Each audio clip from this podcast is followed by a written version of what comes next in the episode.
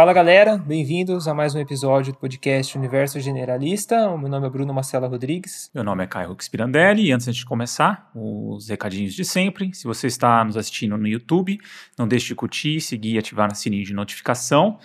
Se você está nas plataformas de áudio, como Spotify, não esqueça também de nos seguir por lá para receber notificações de novos episódios. Um agradecimento especial ao nosso parceiro Alan Spirandelli, que é músico profissional, faz edição e tratamento do nosso áudio.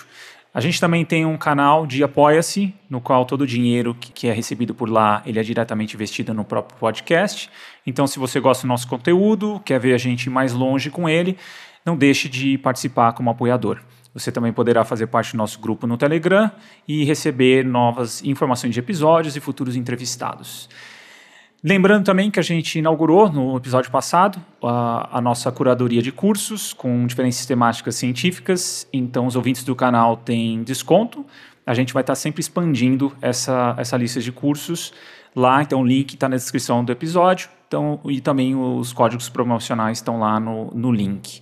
E agora o Bruno vai passar o currículo do nosso convidado de hoje. Bom, hoje a gente entrevistou o Dr. Milton Rosa, professor Milton Rosa ele possui licenciatura em Ciências, Matemática pela Faculdade de Ciências e Letras Plínio Augusto Amaral e licenciatura em Pedagogia em Amparo, São Paulo. Tem especialização em Educação Matemática, Etnomatemática e Modelagem pela PUC Campinas, mestrado em Educação Matemática pela California State University, Sacramento, e doutorado em Educação Liderança Educacional pela mesma universidade lá nos Estados Unidos. Possui pós-doutorado em Educação Etnomodelagem pela USP professor associado 2 pela Universidade Federal de Ouro Preto, atuando como professor pesquisador desde 2011. Bom, é isso, fiquem aí com o nosso episódio. Bom, bem-vindo, Milton. Obrigado por aceitar nosso convite. Obrigado, Bruno e Caio, pelo convite para participar dessa entrevista. É um, é um prazer poder falar sobre a etnomatemática, que é um dos meus campos de pesquisa. Obrigado, Legal. Agradeço. Muito bom, Milton. A gente gosta de começar sempre as nossas entrevistas, nossos bate-papos, entendendo um pouquinho da trajetória do, do nosso entrevistado em relação a chegar nessa temática, né? Como que foi para você, o que, que te motivou para você cair na net matemática?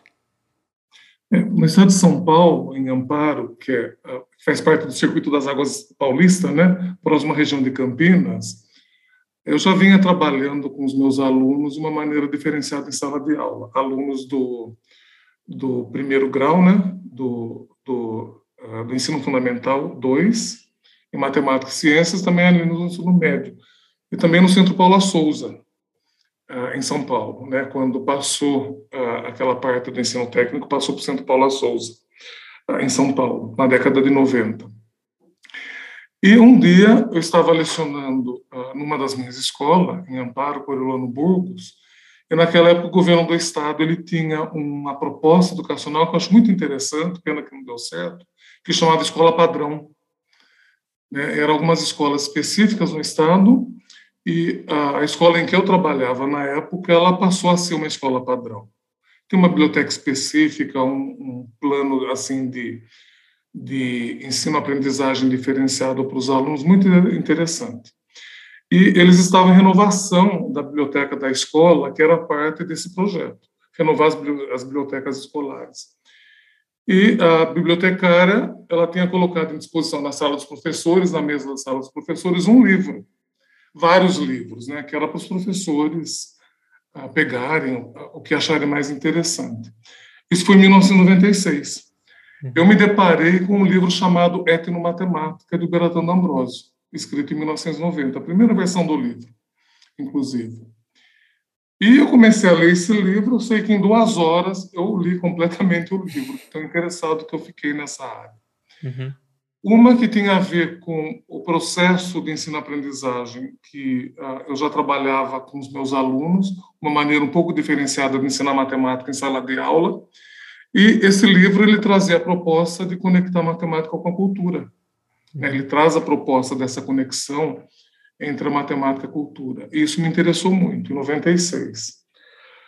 Entrei em contato com Biratão D'Ambrosio sobre esse livro, ele me deu algumas informações. Ah, ele faleceu ano passado, em maio, né, com 88 anos. 88 anos. E, e aí ele me deu algumas orientações com relação a essa conexão entre cultura e matemática. Só que em 98, na, na PUC, em Campinas, eu fui, eu fui participar desse curso de especialização chamado Etnomatemática e Modelagem. E um dos professores uh, desse curso era o professor Uberatan D'Ambrosio. Ele, ele, deu a disciplina uh, História da Matemática. E nesse curso havia outros expoentes da área da educação matemática, como, por exemplo, Bassanese, da área de modelagem, Geraldo Pompeu, da área de, de etnomatemática, Uberatan D'Ambrosio, nessa questão mais sociocultural, entre outros. Uhum. Naquela época, o tema do nosso grupo, como a região de Amparo, é uma região ah, ah, com muita cultura cafeira, né, nós resolvemos desenvolver um trabalho com relação à cultura cafeira naquela região.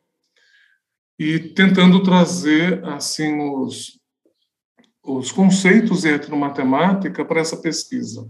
Uhum. Né? Que tipo de conceito estava envolvido, por exemplo, na colheita do café? né, quais eram os jargões ou os linguajares próprios que essas, essas pessoas que apanham o café têm.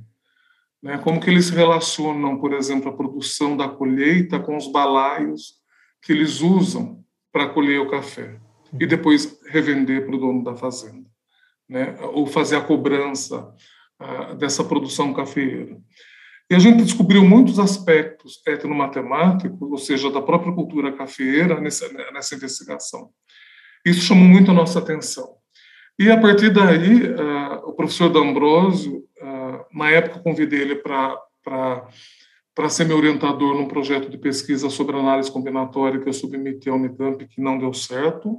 Logo depois eu fui para os Estados Unidos, em 90, isso foi em 97. Em 98 eu fui para os Estados Unidos, participar do intercâmbio de professores uh, de matemática.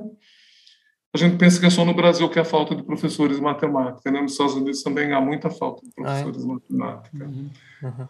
Né? E eles têm esse programa que eles trazem professores de outros países para lecionar matemática. Bom, uh, e lá na Califórnia também uh, eu trabalhava numa escola, numa escola multicultural, era uma escola de baixo rendimento, e a, a escola tinha 800 alunos, e desses 800 alunos, metade da população escolar era aluno imigrante, refugiado, uhum. por ideologias, por religião, por política, alunos fugindo da condição econômica dos seus países, etc. Né? E, e houve um campo muito extenso para eu poder trabalhar esse conceito da, da, conexão entre a matemática e a cultura. E o Biratan D'Ambrosio me ajudou muito nesses projetos que eu fazia uh, nessa escola lá em Sacramento. Para vocês terem ideia, essa, essa escola em Sacramento, com 800 alunos, falavam-se uh, 39 idiomas, Caramba. com alunos de 60 países diferentes. A gente até comentava que era uma pequena ONU. Era um uhum. centro linguístico. Uh, uhum esse caldeirão cultural ah, que tinha na, na, na, escola, e nas minhas aulas de matemática, por exemplo, com alunos de 30 países falando 15 idiomas diferenciados, me auxiliou a aprofundar e querer entender mais sobre essas conexões. Sim. Né? Como que essas conexões elas aconteciam? Como que elas faziam? E nesse processo, o Biratan D'Ambrosio me ajudou muito nesse entendimento, né? na compreensão dessa conexão cultural e mesmo da própria diversidade cultural entre os mesmos países. Né? Uhum. O Brasil, a gente sabe tem uma diversidade cultural muito grande também. Uhum. E isso me levou, nos Estados Unidos, a iniciar o meu mestrado em Educação Matemática e, eh, nesse mestrado, a proposta foi a utilização de um currículo etnomatemático para alunos imigrantes na Califórnia. Legal. Baseado no etnomatemático na modelagem. E o doutorado também, eu trabalhei com, uh, com, nessa mesma escola, eu fiquei 12 anos nessa escola na Califórnia, tive a oportunidade de ser transferido para escolas assim. Um, Estados Unidos tem muito essa coisa de, de fazer diferenciação, né? Os, os, os testes padronizados para classificar as escolas, Uhum. Eu tive oportunidade de ir para escolas assim. Uh, eu não quero ser assim preconceituoso, mas escolas que têm um melhor rendimento. Uhum. Mas eu preferi ficar na escola onde eu estava porque uh, eu acho que era onde eles precisavam mais de ter pessoas que conseguissem entender ah, como a cultura e a língua podem influenciar no desenvolvimento e na aprendizagem matemática. Uhum. E ah, nessa trajetória minha, ah, até eu entender a etnomatemática como uma ação pedagógica, que é o que a gente trabalha hoje, o Biratan D'Ambrosio teve um espaço assim muito muito importante, muito interessante. Legal, legal essa legal. experiência. É muito interessante. E e aí a gente pode partir, eu acho que, para a definição de etnomatemática, que eu e o Bruno, a gente. Quando a gente viu o termo etnomatemática, a gente tinha conhecimento de algumas outras áreas, tipo etnobotânica, por exemplo, né? que, que, é, o, que é estudo da, da botânica, como outras culturas organizam ou, ou se relacionam com, com plantas, organizam, categorizam, enfim. Então, a gente pensou que etnomatemática seria simplesmente esse estudo da matemática em outras culturas, mas parece que também tem uma ligação com um, um programa pedagógico, né?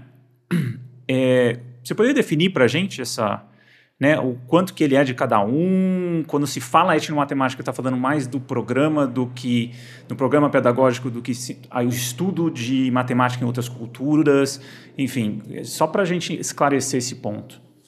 Tá, uh, nós utilizamos, uh, eu não diria uma definição, né? Tá. Que o programa etnomatemática ele não tem uma definição pronta ele não é uma teoria acabada. Porque a partir do momento que você uh, define ou teoriza um determinado campo de conhecimento, ele perde espaço para a criatividade, ele perde espaço para a evolução e para a progressão. Uhum. Né? Então, o programa se estabiliza e não há, assim, muito direcionamento para que ele progrida mais dentro da área.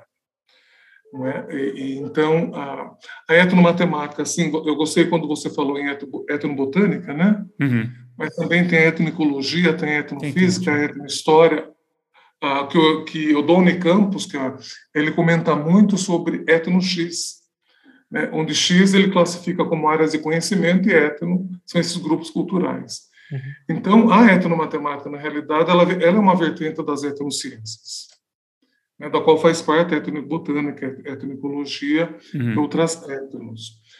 Houve, há algum tempo atrás, eu e meu companheiro de pesquisa, o professor Daniel, nós fomos convidados para um congresso de etnobotânico, etnicologia em Santa Catarina, acho que faz uns oito anos, para que a gente pudesse falar de etnomatemática e a conexão com a etnobotânica e a etnicologia. Porque é o, o, processo é o mesmo, né? Uhum. Esses grupos culturais tentando entender como que o, o, a, o seu ambiente ao redor está influenciando na aquisição desse conhecimento. A etnomatemática é a mesma coisa. Então, o que a gente tem, por exemplo, é uma base teórica para a etnomatemática, que é composta de várias bases teóricas. O Biratan D'Ambrosio ele costuma dizer que a etnomatemática ela é um programa científico de pesquisa, nós, nós entendemos isso também, mas num sentido lacatosiano de programa de pesquisa, né, no sentido de lacatos. Ou seja, ele é um programa que é progressivo, porque existem vários, ah, várias ah, bases teóricas que compõem o cinturão protetor do núcleo desse programa, que é isso que o Lacatos fala, de uma certa maneira. E esse cinturão, por exemplo, no caso da etnomatemática, qual é o núcleo dela? É, ela está interessada com a produção a acumulação, a geração, a difusão e a institucionalização do conhecimento matemático. Esse é o núcleo dela. Uhum. E quando a gente fala conhecimento matemático, nós estamos falando nesse conhecimento matemático relacionado com o conhecimento matemático escolar acadêmico, que também é uma etnomatemática, uhum. mas também com os saberes e fazeres provenientes de culturas distintas. Né? os membros de culturas distintas, seja elas quais forem, pode ser as tribos indígenas da Amazônia, pode ser as populações ribeirinhas, pode ser a, a pescaria artesanal, os quilombolas, qualquer grupo cultural. Uhum. Né? Então, a, a etno, ela, na, na realidade, a, o Bertano Ambrosio, ele, ele formou a palavra, ou o termo etnomatemático, composto por, por três radicais gregos etnomatermitica. Né? Sendo que etno ele considera grupo cultural. Uhum. Só que grupo cultural não é etnia, né? porque isso reduziria, redu, reduziria muito e o, o campo de estudo da etnomatemática. Então, uhum. o etno nós entendemos como grupos culturais. Então, qualquer grupo cultural pode ser, por exemplo, o grupo cultural de crianças brincando amarelinha na rua. Para a gente, aquilo é uma etno.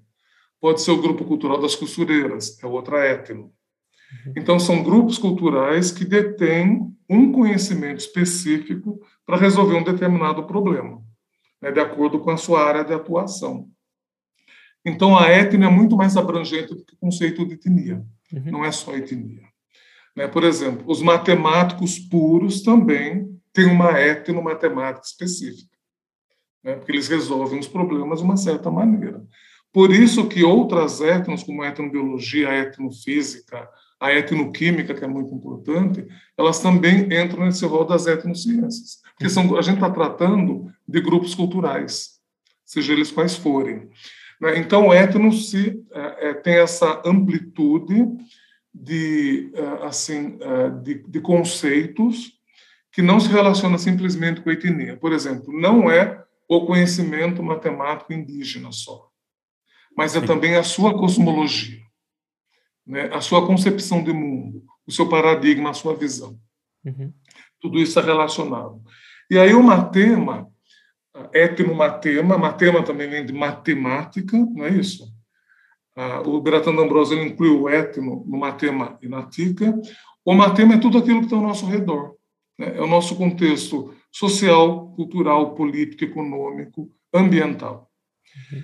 E esse redor né, esses contextos que estão ao redor de um determinado grupo cultural vão influenciar na maneira como esses membros eles uh, produzem conhecimento matemático.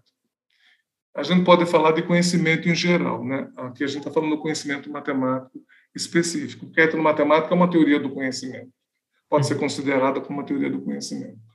Então, eles produzem esse conhecimento de acordo com o redor deles, esses contextos no qual, nos, nos quais eles estão inseridos.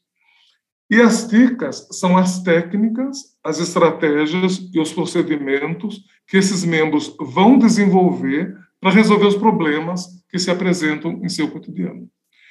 Então, nós costumamos dizer, por exemplo, que a etnomatemática são os procedimentos, as estratégias, e as técnicas que os membros de grupos culturais distintos desenvolvem para tentar resolver, entender e compreender os problemas e os fenômenos que surgem nos contextos social, cultural, econômico, político e ambiental. Uhum. Então, a gente não restringe muito a esse contexto. Por isso que nós dizemos que não existe uma teoria etnomatemática, mas sim uma base teórica para a etnomatemática, que é composta de várias teorias. Uhum. Não é? Ah, e outra coisa muito importante para a gente poder ah, entender também é que a etnomatemática ela não é uma disciplina, ela é um programa. Por que um programa? Porque ela não tem a linearidade disciplinar do currículo escolar. Né? Se a gente pega a história da matemática, por exemplo, a história da matemática não é linear apesar de que essa história ela seja apresentada no currículo escolar e principalmente no currículo matemático, isso em qualquer componente curricular, de uma maneira linearizada, ela não é. Uhum. Né? Então, ah, não é porque a gente estuda, por exemplo, primeiro a, a equação exponencial para depois estudar função exponencial, por exemplo, que historicamente esse desenvolvimento aconteceu dessa maneira. Não, uhum. não foi. É, diversas partes do mundo e, ah, sei lá, na época das grandes navegações, por exemplo, a gente pode falar do mundo conhecido e desconhecido, entre aspas, uhum. né, porque tem um mundo conhecido do outro lado do Atlântico também, também estavam produzindo conhecimentos matemáticos. E muitas vezes esses conhecimentos matemáticos, eles eram, tinham as mesmas ideias, os mesmos conceitos.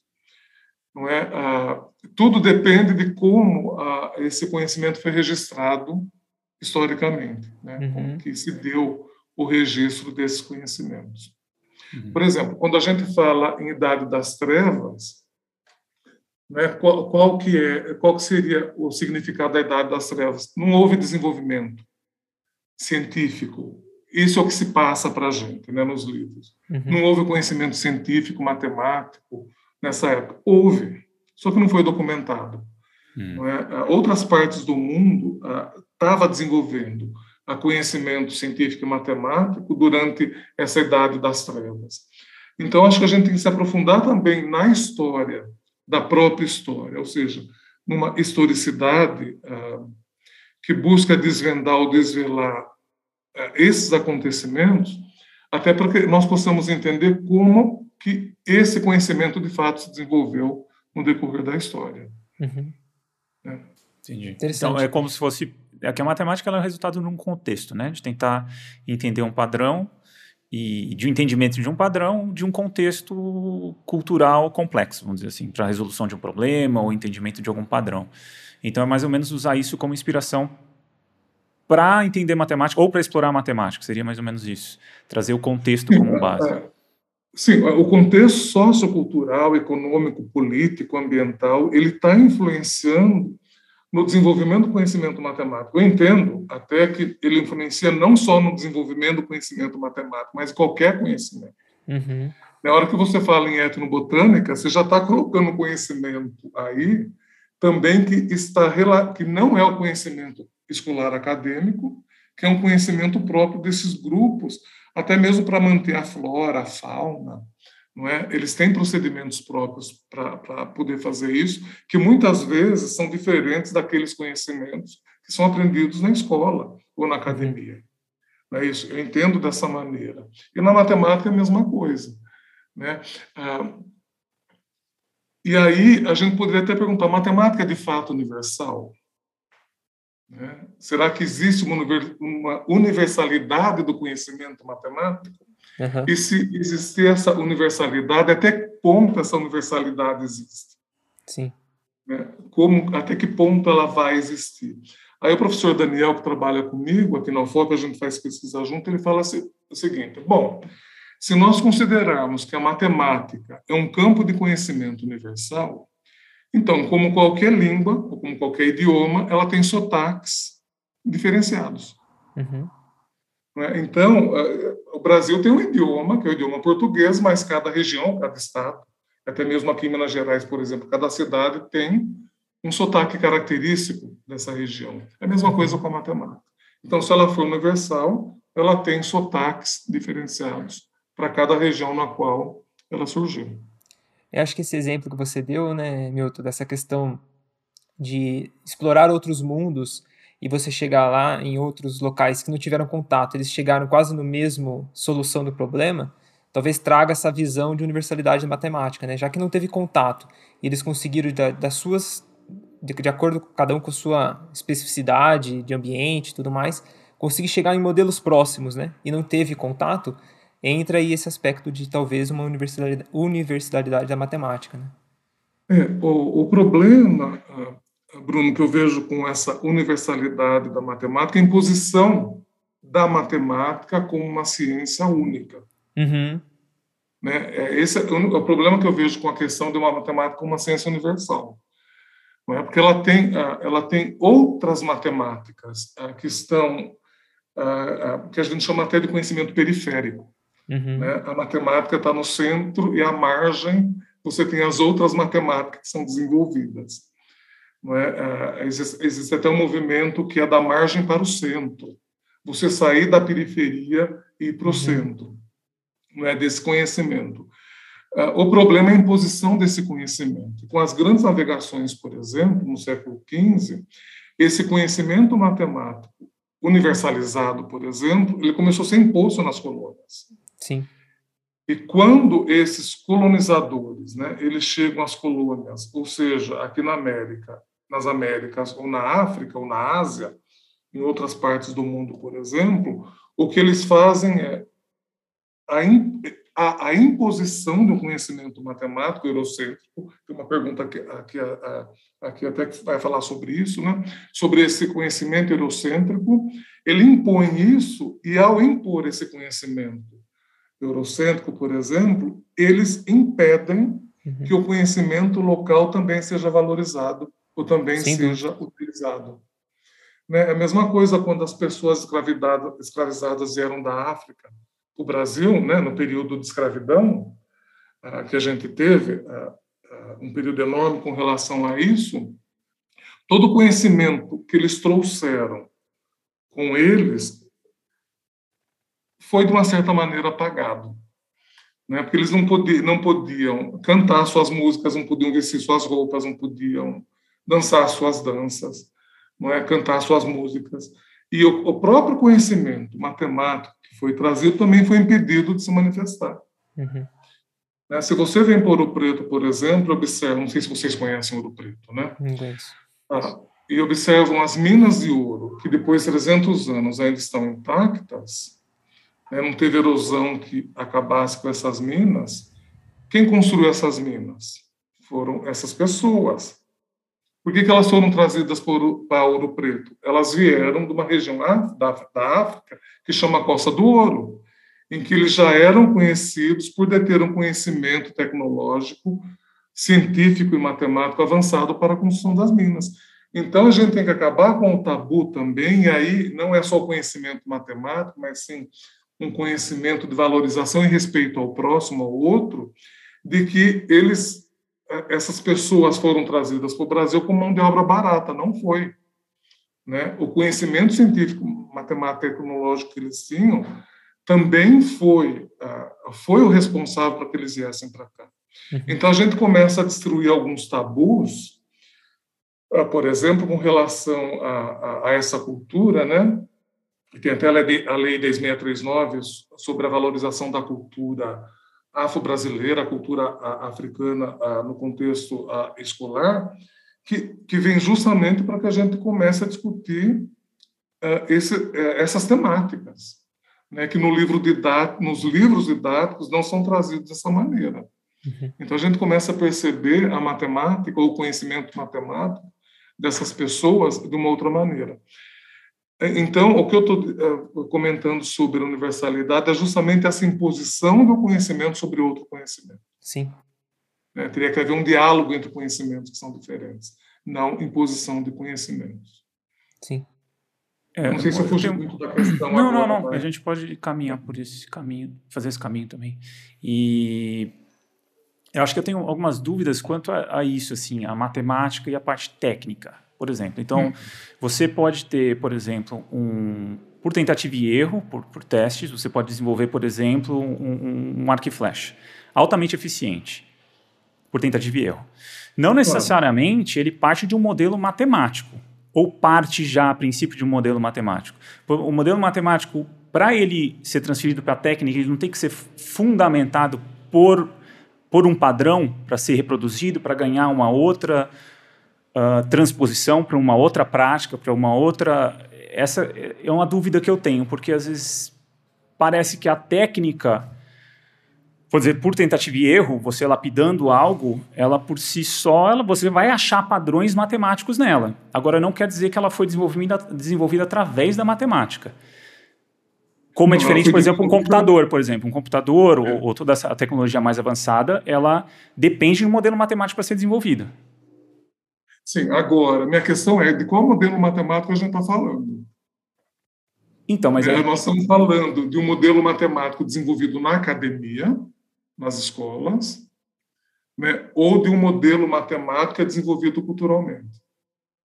Uhum. Sim, mas o padrão, o que, que, aí teria que definir o que é matemática, então, né, para ficar mais claro, porque para mim, Bom, do, meu, do entendimento que eu tenho, que eu não sou da área, você é da área, pode explicar melhor do que eu. Né? né? Porque, para mim, a matemática é isso, é, é encontro de um padrão e esse padrão, ele serve para outra... Pra, ele, a partir desse padrão, você faz ele... Você utiliza ele para outras coisas. Para outros, ele, você meio que reproduz ele para outros mecanismos. Ele cria um... Como se fosse uma linguagem, vamos dizer assim, né? Matemática vira uma uhum. espécie de uma linguagem de que, que ela bate com a realidade, vamos dizer assim, com, com o meio material, com as coisas à nossa volta. Então, Aí, com a realidade local. Local, mas é. assim, se não funciona, é. não funciona. Entendeu? Então você pode fazer um, um, modelo matemático que você tem, você tem, uma, você espera um certo resultado e ele não acontece, quer dizer que o modelo matemático não está de acordo, não está batendo com a realidade, né? Porque senão tá toda a técnica vira. Uhum. Então, tipo, a minha dúvida é essa, até na parte universal da matemática, né? Porque parece que o modelo matemático ou a matemática, quanto mais amplo ele for, que seja o maior reconhecimento de padrão que ele tiver, mais universal, mais perto de entendimento universal ele se torna. Porque ele consegue entender várias realidades da, de, de reprodução cultural e você consegue transformar ele num, numa linguagem que ele pode ser reproduzido depois, que ele pode ganhar um, uma, um refinamento, enfim. Não sei se eu estou também não, não. Eu acho que essas questões elas são importantes e interessantes, né? Mas as realidades culturais elas são únicas. Né? E quando a gente fala de uma realidade cultural, por exemplo, que meios a, a gente pode utilizar para que essa realidade local ela seja global ou universal? Não é? Sem que ah, uma matemática ah, que já está aí, por exemplo, ah, solidificada como a matemática escolar acadêmica, contra um conhecimento matemático que é localizado, né? Ele não está globalizado.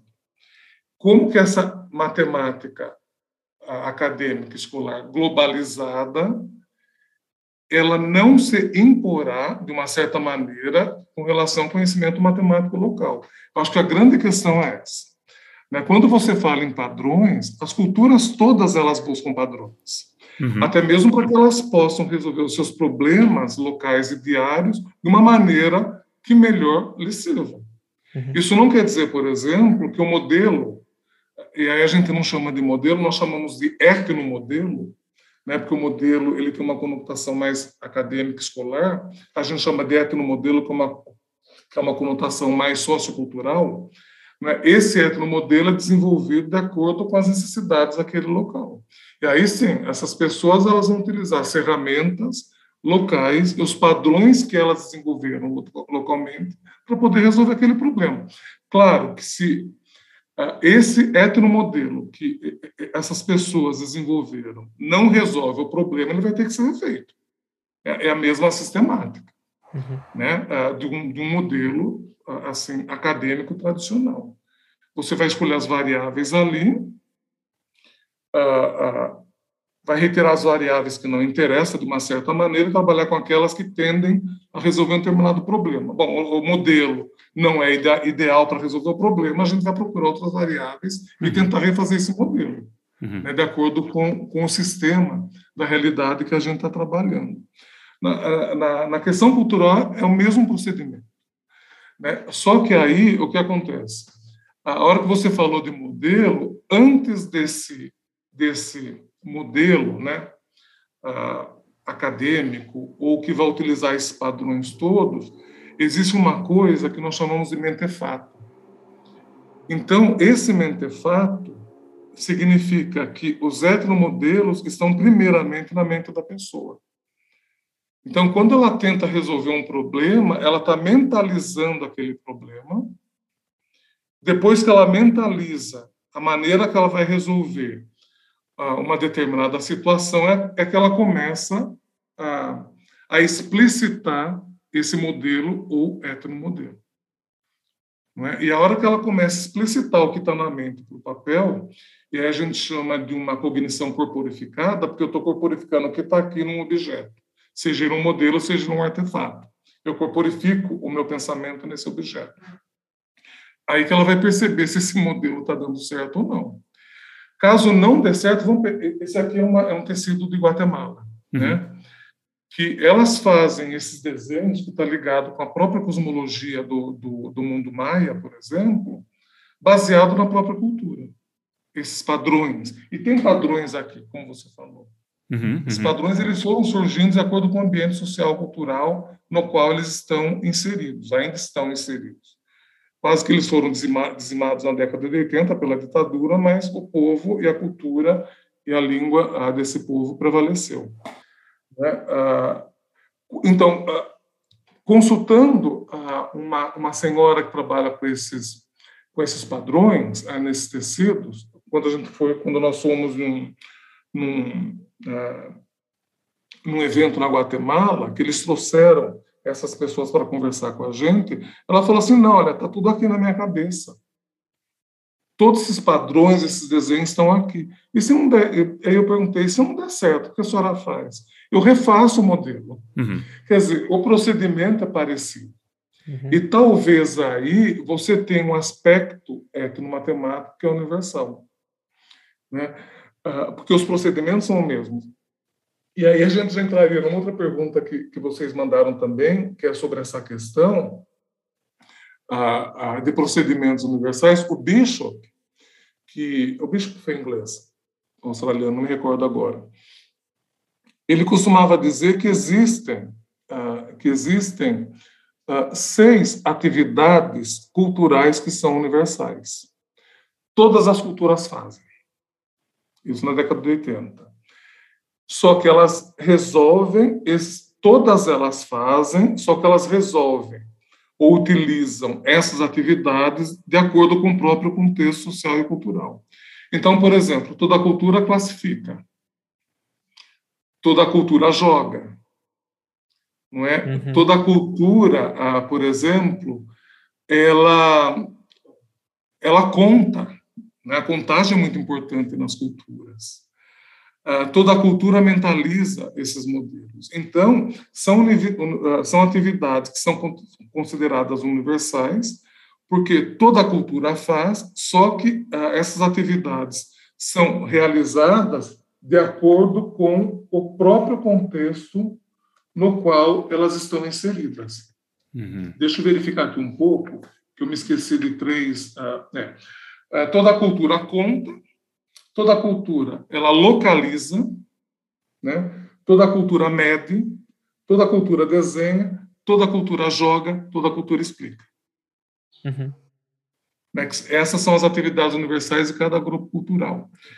Então, uh, apesar de que essas atividades sejam culturais, elas são realizadas de maneiras diferenciadas de acordo com o próprio contexto na, no qual elas são inseridas.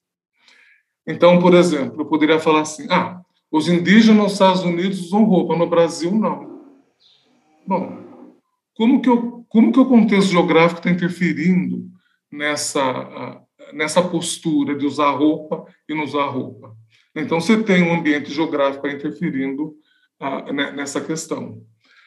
Não é? Ah, então, ah, todo esse ambiente ele vai influenciar de alguma maneira nesse conhecimento no caso nosso, matemática, mas poderia ser qualquer conhecimento, ah, nesse desenvolvimento de conhecimento. O D'Ambrosio ah, e outros ah, antropólogos e historiadores também, eles dizem que há três evidências culturais que a gente tem que tentar entender. Né? A primeira seria a questão de sociofatos. Né? O que são sociofatos? São todas aquela, aqueles fatos sociais que podem influenciar no desenvolvimento de comportamentos, no desenvolvimento de ações, ah, no desenvolvimento político. Ou seja, aquela sociedade em particular, ela tem sociofatos que vão influenciar nesses comportamentos. Toda sociedade também tem, além de sociofatos, que a gente chama de mentefatos, que eu já falei. Então, para resolver um problema, o que elas vão fazer? Esse sociofato na sociedade, é, esse entorno dela está, de uma certa maneira, influenciando no mentefato, a maneira que ela vai pensar esses heteromodelos ou as estratégias, procedimentos, técnicas para tentar resolver o problema. Ela começa a mentalizar isso em heteromodelos ou outras ações que isso possa fazer. Quando ela tem isso mentalizado, ela transfere para os artefatos. O que é o artefato? Pode ser uma caneta, pode ser uma cuia, pode ser um arco e flecha, como você falou. Não é? Então, esse é o ciclo do conhecimento dentro de uma cultura. Você tem o sociofato, mentefato e artefato. E aí é uma transferência de conhecimento que é cíclica nesse processo. Não sei se eu consegui me explicar. Uhum. Não, acho é... que é isso. Foi isso, cara? É, eu, eu, eu ainda para mim tá confuso algumas coisas, mas mais de, uhum. de, de, de, a priori, assim, né? De, de, que Por exemplo, é que ainda, é, para mim está confuso algumas coisas. O, se a gente pensar, por exemplo, a matemática que a gente tem hoje, a acadêmica, vamos dizer assim, que é chamada acadêmica, ela consegue tra traduzir a matemática de outras culturas? Ela consegue, ela possui ferramentas o suficiente hoje para entender o padrão matemático que outras culturas criaram como um todo?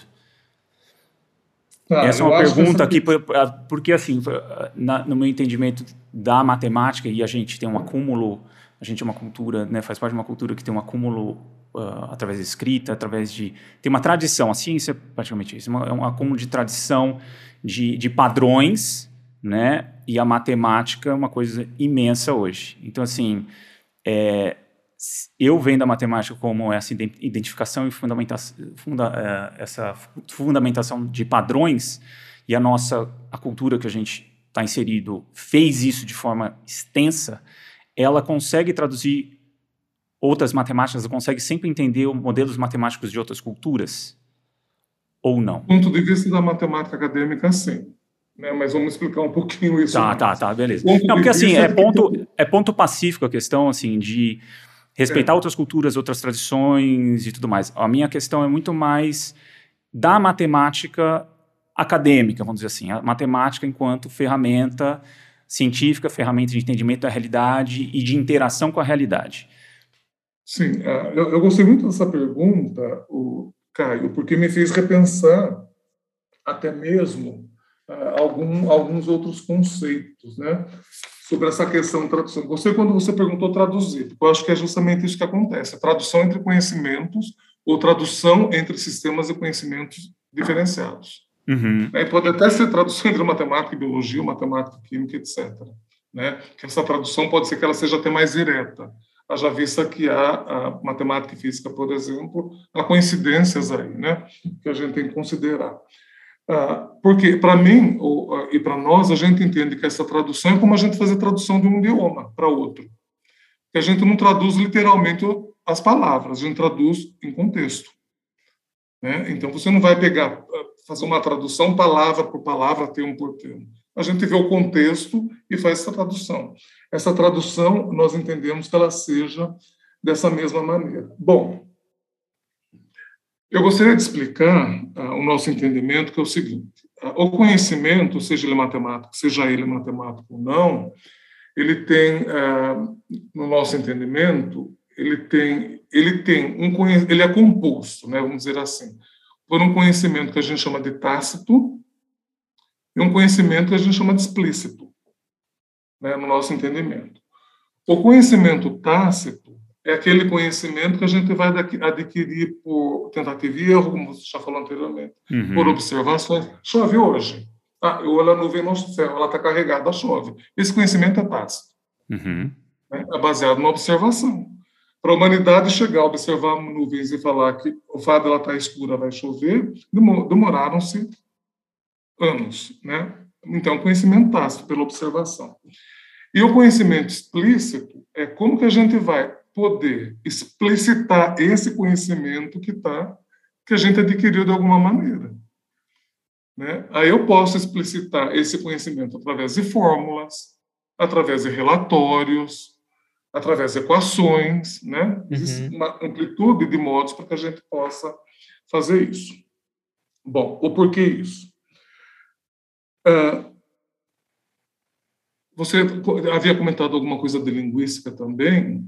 E aí acho que eu já vou entrar um pouco nesse ponto, porque é, as coisas elas estão um pouco relacionadas. Pike foi um linguista da década de 50 dos Estados Unidos, e você já vai entender por onde que eu vou direcionar a conversa nossa. Uh, ele comentava, ele era linguista, ele comentava que as línguas elas possuem dois componentes, ou, ou, ou dois elementos, né? Um elemento que é o fonêmico e um elemento que é o fonético. Né? Propaic, o fonêmico, seria aqueles sons que são específicos em uma determinada língua. Tá? Esse é o fonêmico, uhum. sons específicos. Por exemplo, o inglês, eles têm o TH, right? certo? Uhum. Esse som, que é específico do inglês, o português Sim. não tem esse som. Então, esse é um fonema, um foneme específico do idioma inglês. Uhum. É por isso que nós temos dificuldade, falantes de português, de, de reproduzir esse som, que não tem na língua portuguesa. Se a gente pega, por exemplo, o NH, né, que é o NH português, e o NQ do espanhol, esse som já é um fonético, que é um som que é específico em dois ou mais idiomas. Então, para o PAIC, existem línguas que têm eh, essa questão fonêmica, ou de fonema, que é específica de uma determinada língua, e outros idiomas que têm sons que são comuns, uhum. que ele chamava de fonético, o PAIC. Uhum. Ah, a gente não encontrou uma terminologia para poder traduzir isso, vem a tradução de novo, uh, para o português, né? Ah, porque no inglês é phonemics and phonetics, e a gente não conseguiu, a gente traduziu literalmente até mesmo para não, não, perder o sentido do Pike. Uhum. Aí, uh, um antropólogo americano, na década de 60, esqueci o nome dele agora, preciso me lembrar, ele empresta os termos uh, da linguista fonêmico, ele tira o êmico e o fonético e trabalha com ético. E aí ele utiliza essas duas esses dois conceitos de Pike Barry, Barry, é um antropólogo americano da década de 60. Ele, é, é, ele introduz esses dois conceitos de Pike da linguística na antropologia. E aí ele fala o quê? Bom, se o fonêmico são sons específicos de uma determinada língua, o conhecimento êmico é um conhecimento específico de uma determinada cultura. Então ele faz essa analogia. Uhum. Se o fonético são sons que duas ou mais culturas podem ter, então o ético, que não tem nada a ver com ética, com questão de moral, é um, termo antropológico, o ético tem a ver com procedimentos, sejam eles matemáticos ou não, que duas ou mais culturas desenvolvem. Tá? E aí a gente vai ter, então, numa definição antropológica, esses dois termos, o êmico e o ético. O êmico, então, é uma visão de dentro da cultura, é uma visão antropológica, de dentro da cultura. Então, por exemplo, sou eu falando da minha própria cultura. Tá? E o ético é uma visão de fora da cultura. Então, é a visão dos observadores externos. Quando nós fazemos pesquisas, tá, a gente tem essas duas visões enquanto pesquisadores. Nós temos a visão ética do pesquisador e a gente está tentando entender uma visão êmica dos pesquisados. Né? Porque se, se eu estou pesquisando, por exemplo, como uma sala de aula, tento entender determinado conteúdo matemático, aqueles alunos têm uma visão específica deles. E eu tenho a minha visão. Tá? A ética, que é a visão de fora da cultura. Então, quando você perguntou se a nossa matemática, ou seja, a matemática acadêmica, consegue traduzir a matemática de outras culturas, ela consegue dentro dessa visão ética, de fora da cultura, que muitas vezes não condiz com a visão de dentro da cultura. Uhum. Uhum. Então, eu tenho uma visão, e, e isso, ah, ah, isso, por exemplo, ah, em nosso entendimento, está bem claro que quando eu estou traduzindo um, um, determinado conhecimento, seja lá matemático, não pode ser físico, pode ser químico, de uma cultura para outra, qual é a visão que está que tá preponderante nessa tradução? É a visão cultural é a visão do pesquisador? Porque se é a visão do pesquisador, por exemplo, eu tenho que esclarecer os meus leitores de que a visão que eu estou colocando, eu, ou estou tendo sobre aquele determinada atividade cultural, é uma visão minha, de fora da cultura. É uma visão ética. Então, eu estou uh, traduzindo aquele, uh, aquela atividade cultural, por exemplo, de acordo com meus, os meus próprios paradigmas culturais, sejam eles academia ou da escola, dependendo do, do, do ponto de vista que eu estiver trabalhando. Ok? Então, essas duas visões elas são muito importantes no sentido da antropologia. A visão de dentro da cultura, a visão de, de fora. Então, ela pode sim ser traduzida pela matemática acadêmica ou escolar, uma visão de fora da cultura. E aí eu esclareço que essa visão é, é a visão minha que eu tenho. Por exemplo, ah, se eu perguntar para um, ah, para uma tribo, por exemplo, o sentido de um triângulo, bom, qual é o sentido do triângulo para o indígena? Provavelmente não tem sentido nenhum. Né? Mas ele usa aquela figura para guerra, para pintura de corpo, etc. Uhum. Mas eu tenho uma visão própria minha de fora da cultura de que aquilo é um triângulo. Mas para o indígena, provavelmente, não representa o triângulo. Né? Para os maias, é, que tem um padrão aqui nessa figura, que é um padrão que eles chamam de triângulo da vida, ah, eles não veem como um triângulo como a gente percebe na matemática, mas sim como um triângulo ou como uma concepção que vem do própria, da própria concepção de criação do mundo maia, que é pai, mãe e filho, né? que é a criação do mundo maia. Então, são concepções diferentes. Então, quando nós estamos traduzindo, eu entendo que essas concepções ah, elas têm que estar bem, elas têm que estar assim bem definidas. Que concepção que eu estou usando para poder fazer aquela tradução? É de fora da cultura ou de dentro da cultura? Por outro lado, ah, por meio de entrevistas, por exemplo, ou observação em loco, eu vou para o campo observar essa atividade cultural, eu posso começar a criar um entendimento daquela prática cultural que está sendo localizada. E ah, as pessoas que eu estou pesquisando, ou os participantes da pesquisa, por exemplo, eles podem, nessas entrevistas, grupos focais e outras técnicas que nós temos para coleta de dados, por exemplo, informar ou fornecer informações sobre o método ou a maneira como eles realizam aqueles, aqueles procedimentos. E aí sim, se essa conceituação de um pensamento matemático, a gente não fala que eles fazem matemática, eles têm um pensamento matemático. Não é isso? Porque a, matemática é essa matemática mais acadêmica escolar. Desse pensamento matemático, muitas vezes tem uma tradução que a gente possa fazer para um outro sistema de conhecimento, como, por exemplo, o acadêmico. Né? Ah, vocês perguntaram aqui no mapa, e aí a gente chama isso de, uma perspectiva dialógica. Ou seja, existe um diálogo entre dois conhecimentos que são diferentes, porém complementares. Tá? Você tem o conhecimento acadêmico escolar, você tem um conhecimento desenvolvido localmente. Eu entendo, é, nós entendemos, né, eu com o Daniel, que a, a gente tem uma compreensão assim mais ampla do conhecimento, seja de qual for, se a gente consegue entender o conhecimento ético da academia com o conhecimento êmico que é localmente produzido.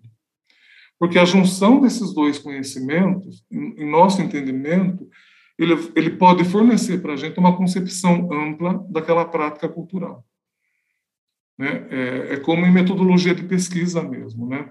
Eu entendo, nós entendemos também que um estudo misto, por exemplo, de aspectos qualitativos e quantitativos, pode nos dar uma visão mais ampla daquele fenômeno que a gente está querendo estudar. Então, mas tudo isso tem que ficar claro. Então, a gente entra nessa concepção de émico e ético, conhecimento de dentro da cultura e de fora da cultura, mas também ah, numa questão de posicionalidade de quem está investigando ou de quem está observando.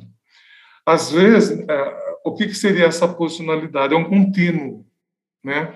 Eu estou num extremo, eu tenho o ético, ou observação de fora, no outro extremo, eu tenho a visão de dentro da cultura.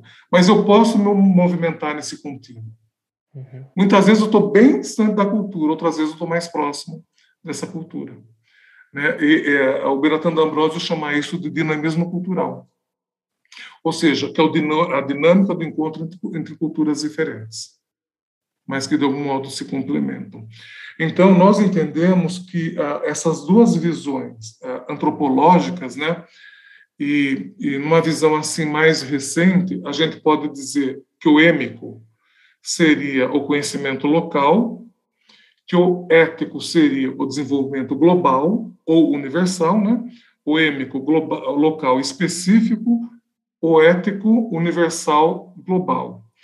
E essa interação entre conhecimentos, por exemplo, a gente pode entender como dinamismo cultural, ou seja, o diálogo entre culturas diferentes. E numa visão mais moderna, até, que surge na década de 70, a gente pode entender isso como um movimento de globalização. Ou seja, o local influencia no global, o global influencia no local através de diálogos. Né? E esses conhecimentos eles vão tomando um outro formato, uma outra forma, no qual um conhecimento complementa o outro conhecimento, mas não se impõe sobre o outro conhecimento, seja ele local ou global. Né? Então, essa questão da tradução, o Caio, não sei se eu fui claro, mas é que o tempo é muito pouco para que a gente possa adentrar nas especificidades né, dessa questão mais antropológica, linguística, e possa entender um pouquinho mais a fundo como que essa cognição toda ocorre a, a, nesses indivíduos, né? Mas eu acho que de uma maneira é isso. Consegue se traduzir desde que eu uh, estabeleça o de que eu uh, divulgue a minha bias, né? De que é uma visão própria da minha cultura, sobre aquela cultura em especial. Acho que por isso também, Milton, completando a pergunta do Caio, é, talvez a etnomatemática ela tenha que andar junto com a linguística quando a gente vai fazer essa análise do, da academia para outras culturas, porque se você quer ver uma tradução na realidade daquele, daquela população, a, a linguística ela tem esse papel talvez de entender mais esse mundo e ter essa, essa, essa essa correlação conjunta dessas duas áreas? Você vê a etnomatemática sem a linguística é possível fazer em outras culturas? A etnomatemática, desculpa, a etnomatemática ela tem uma questão linguística muito forte. Uhum. Né? Ela tem uma questão linguística muito forte porque nós temos que entender também a maneira como essas pessoas se comunicam. Uhum. Né? E muitas vezes essa comunicação se dá através de jargões que são próprios de uma determinada cultura. E até essa comunicação é a passagem do conhecimento matemático. Né? Poderia ser uma tradução desse conhecimento matemático também. Uhum. Essa passagem que você diz, nós entendemos como uma tradução entre conhecimentos. Isso. Por exemplo, se a gente pegar uma cultura cafeira, né, como eu tinha dito antes, eles vão ter jargões próprios. Por exemplo, eles falam assim em talhão. Né? Talhão é como você divide o terreno para poder plantar o café. Então, cada parte do terreno chama talhão. Uhum. Aí, para a colheita do café, eles usam balaios, não cestos, né? porque é balaio, mas não é cesto. Então, são jargões próprios da cultura. Né? Então, eles têm jargões, por exemplo, para torrefação, para seca, métodos próprios de saber se o grão ah, se o grão ah, de café está seco, quando que eles têm que virar o grão no terreiro para uhum. que fique diferente para o sol, para poder secar de uma maneira contínua e de uma maneira constante, não pra, para que um lado do grão de café fique mais seco do que o outro. Aí a torrefação desse grão vai influenciar no sabor do café. Tem uma série de... E isso são técnicas locais. E às vezes a gente pode utilizar esses jargões, que é uma parte da linguística, também jargões próprios, justamente para poder entender exatamente aquela técnica. Uhum. E como isso pode ser traduzido, por exemplo, porque veja bem, o padrão, Caio, é o mesmo, né?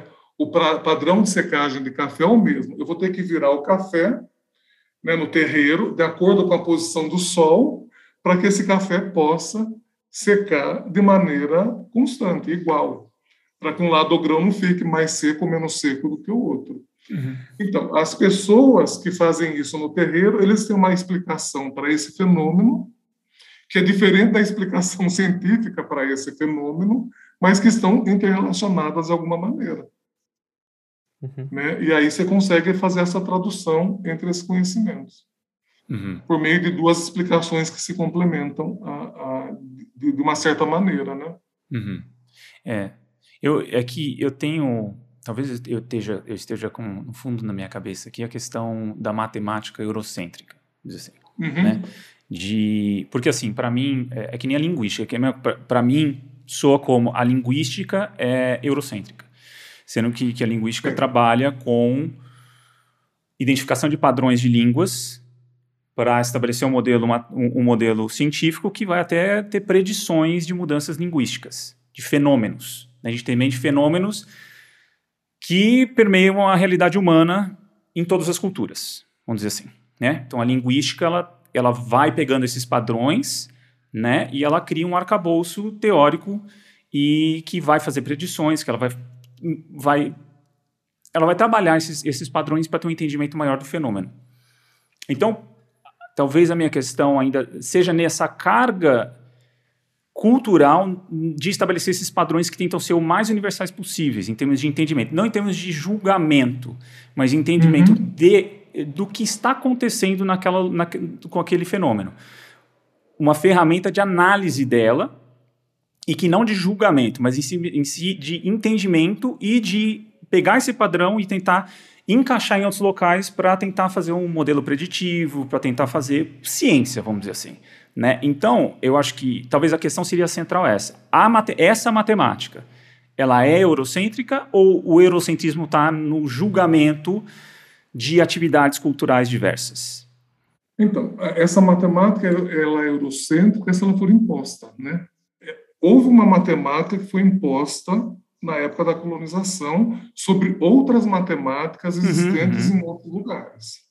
Então, por exemplo, quando os espanhóis foram para a América anglo-saxônica, né, principalmente a região do México e América Central, existia um conhecimento matemático lá da própria cultura, seja ela maia, seja outras culturas que existiam na época lá. Uhum, uhum, uhum. Esse conhecimento todo, ele foi, uh, ele foi assim abandonado ou não valorizado e não respeitado em detrimento a um conhecimento que foi imposto na época. Ok. Veja bem, esses povos, até mesmo os indígenas ah, que habitavam o Brasil na época que, que os portugueses aqui chegaram, não é isso? Eles tinham maneiras próprias de fazer o seu câmbio, de fazer a sua troca de comida, na é verdade, que não era a maneira que os portugueses trouxeram. Só que o que aconteceu? todo esse conhecimento ele foi jogado fora. Ele não foi valorizado, não foi respeitado. E outro conhecimento foi imposto. A, catequiza, a, a, desculpa, a catequização indígena é um exemplo disso. Uhum. Né? Você vai colocar roupa nos índios, em nome de uma religião que não é a religião dessas pessoas. Não é? Então, a, a etnomatemática, a gente está tentando entender essa produção de conhecimento, não só matemático, de uma maneira mais ampla. E, e a matemática, da maneira como nós conhecemos, ela é recente, ela nunca foi dessa forma. Né? Ela foi criada, segundo D'Ambrosio, dessa maneira no século. Desculpa, no final do século XV início do século XVI, uhum. que era quando a Europa estava efervescendo na, na na Renascença, quase, né? Iniciando a Renascença aí, essas grandes navegações começaram a adentrar o globo todo. Eles precisavam do conhecimento matemático, aí sim, mais aprimorado, para que essas navegações pudessem, até mesmo para analisar o céu, a posição da estrela no céu, e outras demandas da navegação marítima, por exemplo. Aí sim, a matemática, como nós conhecemos, ela começa a surgir. Então, a matemática, como a gente conhece hoje, ela é recente. Né? Tem o quê? 500 anos, 500 e poucos anos. Né? Esse conhecimento, assim, organizado, certo, da maneira como nós temos hoje nos currículos matemáticos. Porque antes não era assim também. A matemática ela estava incluída em outras disciplinas. Né? Se a gente pega, por exemplo, o quadrivium romano, né? Ela faz parte de uma série de conhecimentos na qual ela está embutida para poder entender algum fenômeno. Uhum. Não é verdade? Então, uh, quer dizer, eu entendo, nós entendemos, eu falo nós, eu com o Daniel, o professor Daniel, por exemplo, que esse conhecimento é eurocêntrico porque ele foi imposto. Ele veio de uma determinada região da Europa, uhum. principalmente grego-romana não é? Que era daquela região que esse conhecimento começa a se difundir. E aí, historicamente, a gente tem outros conhecimentos que vão se inserindo uh, na Europa, como os muçulmanos, por exemplo, a invasão muçulmana europeia, que traz outros tipos de conhecimento, inclusive o sistema indo-arábico, né? Uhum. que é o que a gente usa hoje, que, uh, de uma certa maneira, ele, ele, ele uh, retira o sistema romano até mesmo pelas facilidades e técnicas e estratégias para poder usar esse sistema de numeração de uma maneira assim mais ampla e restrita do que o sistema romano. Uhum. Então aí a gente já começa a perceber, por exemplo, esse dinamismo cultural que eu falei. Né, você tem um sistema de contagem próprio, que é o romano, você, uh, os povos, outros povos trazem outro conhecimento matemático para aquela região do mundo que se percebe que é um conhecimento assim mais prático, até mesmo que vai resolver as situações, problemas com mais rapidez e eles vão sendo uh, substituídos. Né? Isso é normal. Essa é a dinâmica dos encontros e culturas diferentes. Uhum. E aí você não tem imposição. A própria necessidade do momento é que está fazendo com que essas alterações elas aconteçam. Né? Os conhecimentos não, não, não estão sendo impostos nesse caso. Uhum. Não é como você chegar e colonizar e fazer com que a pessoa que detém um determinado conhecimento esqueça tudo que ela fez. Uhum. Uhum. Né? Nos Estados Unidos, na década de 50, eu acho que teve uma teoria chamada melting pot, né? que os imigrantes tinham que assimilar a cultura americana e esquecer toda a cultura que eles tinham. Né? A, a gente entende a etnomodelagem, por exemplo, como uma salada de frutas. Né? Você tem uma tigela, não gosto de falar bol, né? porque é uma tigela. Uhum. Você tem uma tigela com uma salada de frutas. Bom, as frutas estão todas lá picadas, né, em pedaços. Elas estão misturadas naquela, naquela tigela. Mas apesar de elas estarem misturadas, elas não perdem as características uhum. próprias dela. Ou seja, você tem uma cultura aí maior, né, que é essa tigela de salada de frutas, e dentro dela você tem culturas menores, que são as frutas propriamente dita. Uhum. E se eu como um pedaço de maçã junto com um pedaço de banana, por exemplo, eu consigo identificar o que é maçã e o que é banana. Né? O fato delas estarem numa mesma cultura que aquela tigela uh, não faz com que cada fruta perca a sua característica. A não ser que eu faça dela um suco. Né? Eu pego todas elas e faço um suco delas todas. Aí o processo é um pouco diferenciado. Uhum. Então, nessa metáfora, por exemplo, da salada de fruta, a gente entende bem isso. Né? Nós temos uma sociedade que é composta por culturas diferentes que devem ser respeitadas e valorizadas em seus próprios conhecimentos. Uhum. Agora, essa interação ou não, nós entendemos também que depende dos membros dessa cultura. É, tem culturas que querem interagir, querem conhecer outras coisas, tem culturas que não. Uhum. Isso tem que ser respeitado também. E, e, Milton, acho que talvez possa entrar ainda nessa questão da universalidade da matemática. Claro. É, essa correlação, por exemplo, é, não sei se tem essa, liga, essa, essa comunicação em áreas, né? Tipo, por exemplo, a ética na matemática e o desenvolvimento comportamental infantil, por exemplo, de crianças, né? Então, tentar entender o menos, a, a menor influência cultural e ver esses padrões em diferentes cantos do mundo. Então, por exemplo, trazendo um pouco a minha área, né, desenvolvimento motor, todas as crianças talvez cheguem num padrão de cócoras, né, de ficar no movimento de cócoras. Isso independente da cultura. Então, ela vai, através da exploração, chegar nessa, nesse padrão de, de, de, de movimento, né, de postura. É, hum nesse, nessa questão, talvez a postura do Cócoras ela foi descoberta, né? E ela é descoberta em diferentes cantos do mundo. Como que essa questão da etnomatéria, você acha que ela é, descoberta, ela é mais descoberta ou ela é mais inventada dentro dos, do entendimento da, dessa área? É, Pensando nessa, que... ainda nessa universalidade matemática. É, você sabe que acho que a gente vai entrar num outro debate aqui. Eu entendo que ela é descoberta e inventada, das duas maneiras. Uhum. Eu não posso dizer, por exemplo, que ela seja só descoberta, porque a gente descobre algo que já existe. Né? E a gente inventa algo que não existe. Sim. Não é verdade? Uhum. Então, por exemplo, existem conceitos matemáticos que já existem. Uhum. Eles podem ser descobertos em outras culturas. Uhum. Né? Como tem conceitos. Que, talvez seja aqueles seis uni universais que você comentou, né, do, do pesquisador. É, exatamente, uhum. são as, as seis atividades universais ali.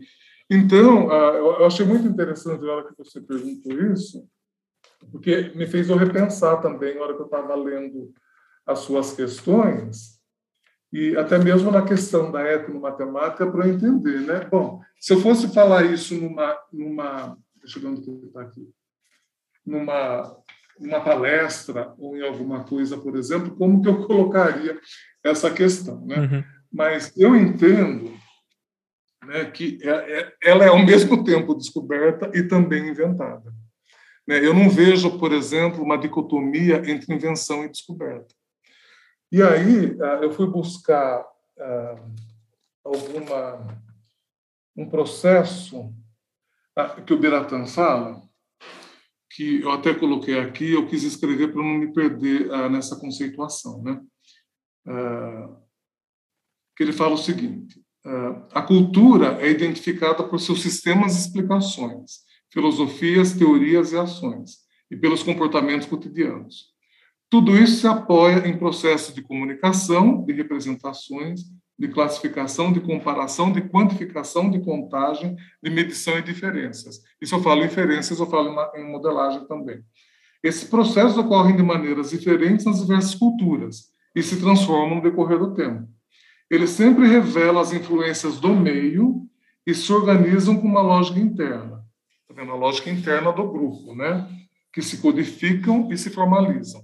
Bom, se há uma codificação, existem padrões aí também a, a, a, nessa formalização. Uhum. Assim nasce o conhecimento. E o conhecimento matemático se origina das práticas ad hoc, desenvolvidas pelos membros de grupos culturais distintos, para lidar com situações problemáticas surgidas da realidade, que são resultado da ação de conhecer, pois o conhecimento é deflagrado a partir da realidade. Então, as práticas ad hoc são essas práticas que existem aí, né, que a gente vai utilizando ah, assim por observação, muitas vezes. Né? Nesse sentido, conhecer é saber e fazer. Assim, a geração de conhecimentos, que é a essência da criatividade, busca entender os seguintes questionamentos. A. Como passar de práticas ad hoc, que é uma expressão latina que significa para esse fim, né? geralmente significa uma solução projetada para resolver problemas ou tarefas específicas, cujas soluções não são generalizáveis para outros contextos. Não é? E não podem ser adaptadas a outro propósito. Então, ele fala assim: como que a gente pode passar de uma, de uma atividade ad hoc, cultural, para. Uh, como passar atividades ad hoc para, para métodos? Se eu tenho uma atividade que ela não foi estruturada, como que eu consigo passar isso para uma questão de metodologia, né? Aí ele fala assim: como passar depois de métodos para teorias? E como passar de teorias para invenção? Então, eu entendo, por exemplo, que as culturas elas estão buscando isso também. Né? Elas têm práticas que, em algum momento, através de métodos próprios específicos, elas conseguem, de alguma maneira, teorizar para depois inventar alguma coisa, uhum. né? ou inventar a resolução uh, de um problema específico que elas estejam enfre enfrentando. Né? Aí ele coloca assim: essas questões básicas servem de suporte para a pesquisa que é inerente ao programa etnomatemática.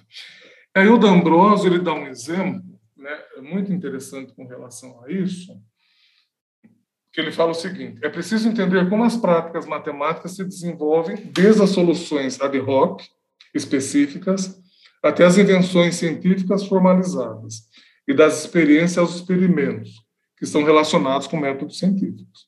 Por exemplo, aí ele vem para a escola. Então você falou uma coisa que é certa, Bruno, que a etnomatemática ela está preocupada assim com uma ação pedagógica nas salas de aula. Uhum.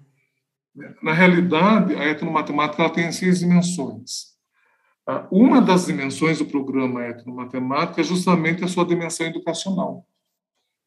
Porque como que a gente pode passar de uma filosofia etnomatemática para uma praxis em sala de aula, né, utilizando esse conhecimento? Então, essa é uma questão importante.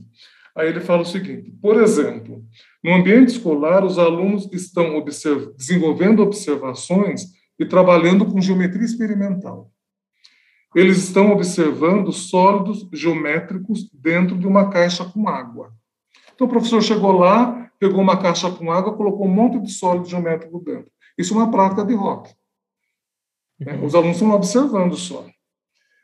Aí, uh, uh, eles estão observando sólidos geométricos dentro dessa caixa com água. Desenvolvendo a geometria experimental, eles podem medir o nível de água que foi deslocado. Isso é um método. Então, eu vou verificar quanto que aquele nível de água de, de, eh, de, se deslocou a hora que eu coloco os sólidos. Uhum. Então, houve uma movimentação no volume de água. Esse é um método.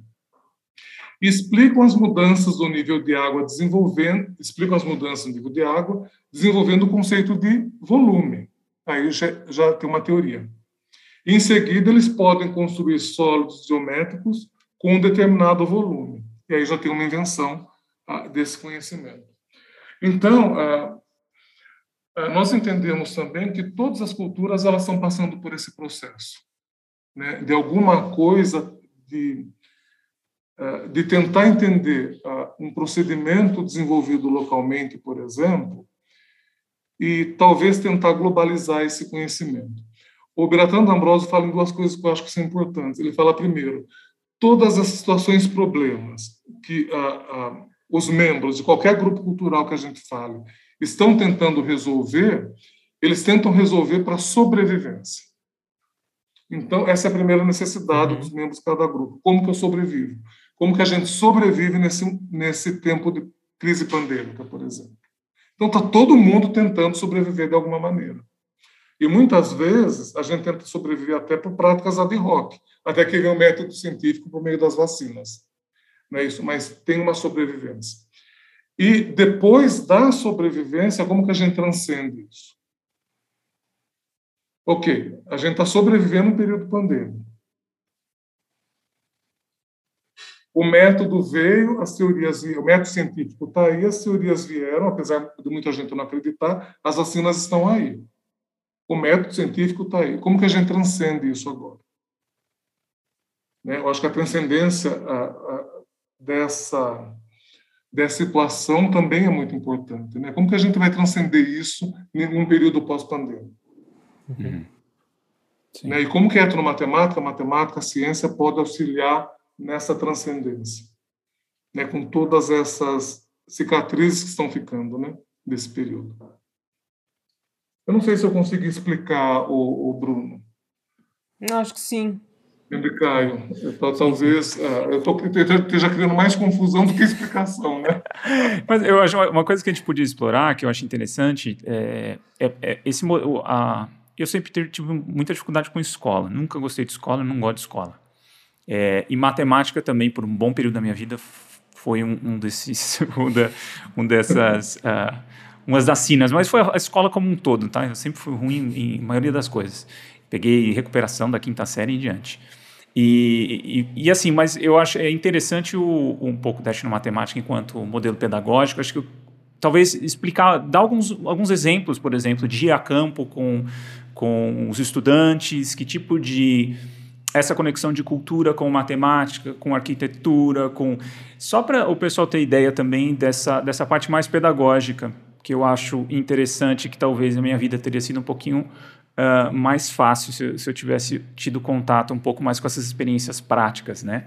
Enfim, eu queria, não sei, talvez alguns exemplos de, de, de trabalhos, de pesquisa é. ou de ensino que, você, que vocês tiveram na área para criança é, né? ou para. Enfim. É, nós temos vários para mostrar, inclusive os nossos mestrandos aqui da UFOP, eles têm trabalhado especificamente com ações pedagógicas em sala de aula, né, com esses alunos utilizando, na maioria das vezes, a conexão entre a matemática e a cultura, dentro dos seus próprios contextos.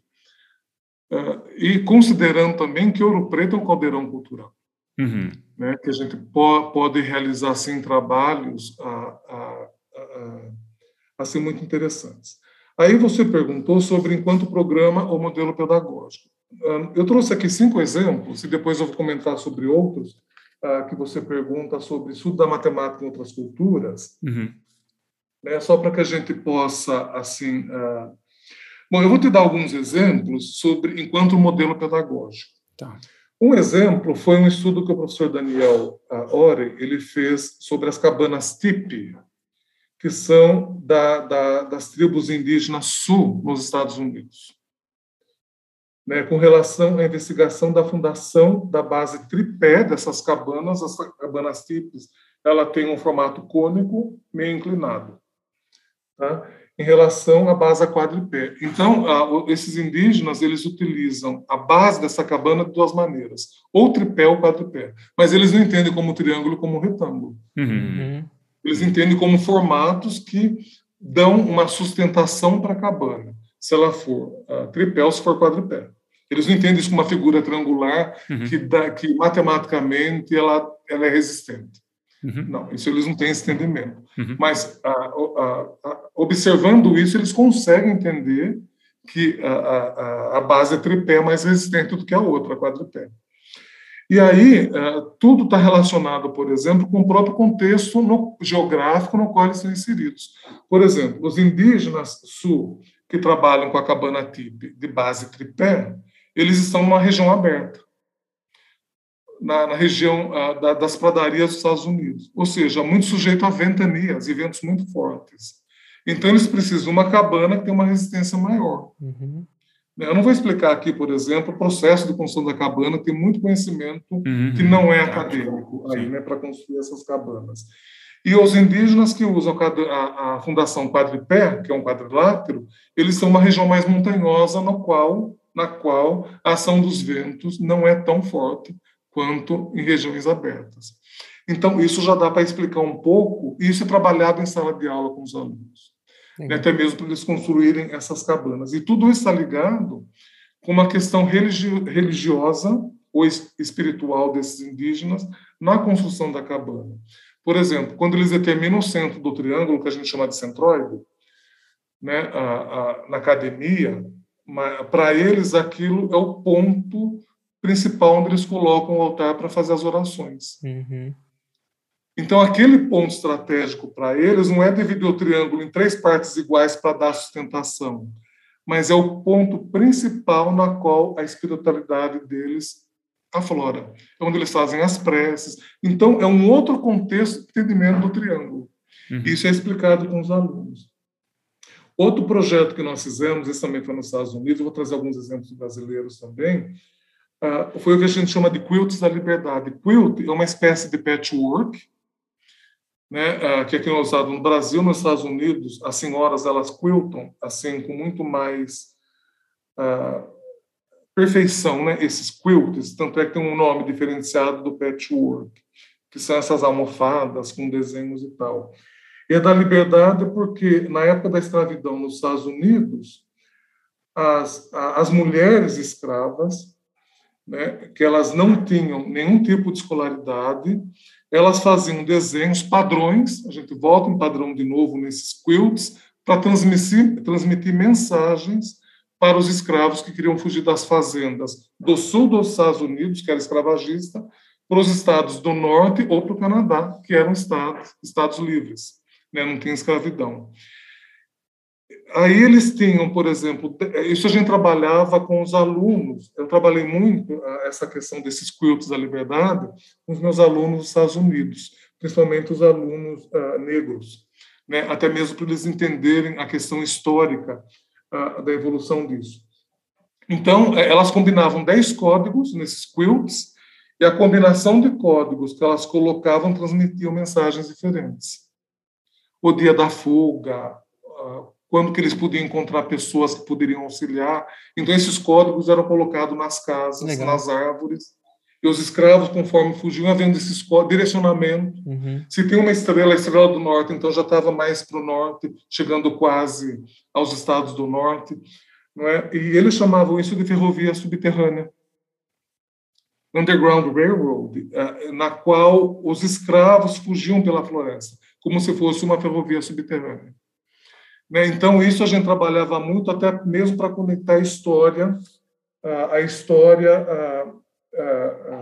desse período de escravidão nos Estados Unidos, né? e com isso. Aí, aqui em Ouro Preto tem um colégio que chama Colégio Arquidiocesano, e eh, nós fizemos com os nossos alunos um, estudo das curvas desse muro. Esse muro ele sobe a rua tem mais ou menos uns 500 metros e eles têm umas curvas uhum. nesses muros. Os alunos ficaram intrigados o porquê dessas curvas no muro. E a gente foi descobrir que foram descendentes de escravos que construíram o um muro.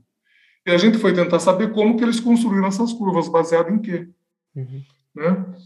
E aí foi mais mesmo conversando com os vizinhos, com as pessoas da escola, e a gente descobriu aí, assim, através de modelos, uma perspectiva ética de fora da cultura. Né? A gente modelou essas curvas e nós chegamos a descobrir que elas eram catenárias. E a catenária, matematicamente falando, é uma curva muito resistente que é usada em construções de pontes. Uhum. Eles usaram isso 100, 200 anos atrás, né? tem, sem ter esse conhecimento. Tanto é que o, que o muro tem mais de 100 anos e está em, em, pé, intacto, né? não como essas, uh, essas ciclovias né, no Rio de Janeiro, por exemplo, que mais, mal termina de ser inaugurada já Bom, e aí também a gente tem um projeto aqui chamado de Trilhas Etnomatemáticas de Ouro Preto, que a gente sai com os alunos visitando uh, os monumentos históricos, as igrejas e os edifícios de Ouro Preto. Uhum. E tentando conectar a história com a cultura e como que esses edifícios foram feitos. Né? Por exemplo, o que tem na igreja, um sincretismo, sincretismo religioso em Ouro Preto é muito grande.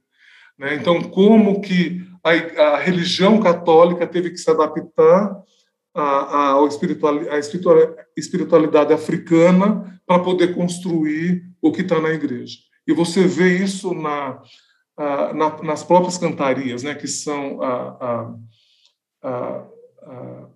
as obras de arte utilizadas na frente da igreja, né, na, na, fachada da igreja, ou até mesmo nos altares. A gente vê muito essa influência africana aqui nas igrejas. Aí, nós estamos com um projeto muito interessante, né, é de duas alunas, que elas estão trabalhando com os 12 profetas do Alejadinho, não sei se vocês conhecem Congonhas, aqueles 12 profetas que ficam na frente do, do, do adro ah, da cidade, da igreja da cidade, e os cristos também, que são faces de Cristo ah, nos passos ah, que foram obras de Alejadinho. Então, elas tentam, estão tentando verificar como o Aleijadinho fez isso há 200 anos atrás e se ele usava algum tipo de conhecimento matemático acadêmico para fazer isso. Uhum. Ou, se, ou se era só um conhecimento que foi passado do pai dele para ele. Né? Então, tem alguma estrutura matemática acadêmica por, por trás disso?